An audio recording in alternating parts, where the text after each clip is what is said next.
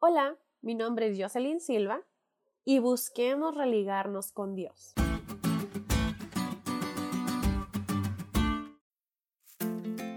Desde hace varios años atrás, recuerdo siempre haberme incomodado al escuchar que otras personas no cristianas se referían a la palabra religión. Yo jamás he sido alumna de una escuela adventista, ni siquiera de una escuela cristiana. Así que durante mis años de escuela, cuando mencionaban la palabra religión, a menudo lo hacían de manera despectiva, burlesca y grosera, alegando que solo es un invento humano para controlar a la sociedad y que la Biblia ni siquiera habla de religiones.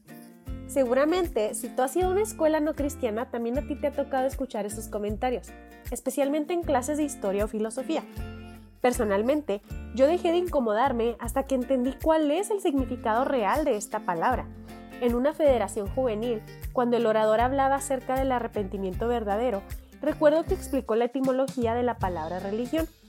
El prefijo re implica volver a hacer algo con intensidad y legión es la acción de ligar o unir.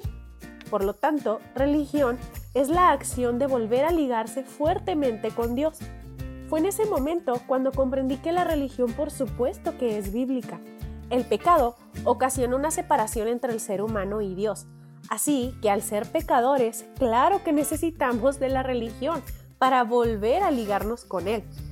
Hoy entiendo que de hecho es esto a lo que se refería Jehová cuando en Deuteronomio 30 le dice al pueblo de Israel que luego de haber elegido mal, luego de haber pecado y haberse alejado de él, aún podían arrepentirse, convertirse y él los recibiría de nuevo.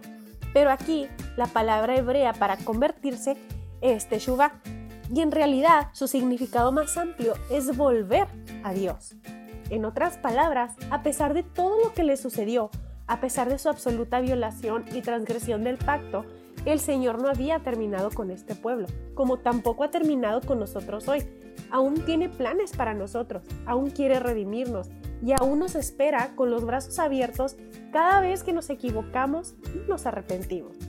Querido amigo, querida amiga que me escuchas en este momento, la próxima vez que te equivoques y sientas que caíste, no busques alejarte de Dios.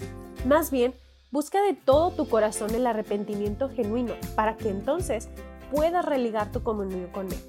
Te prometo que cada vez que lo hagas, te esperará con sus brazos abiertos.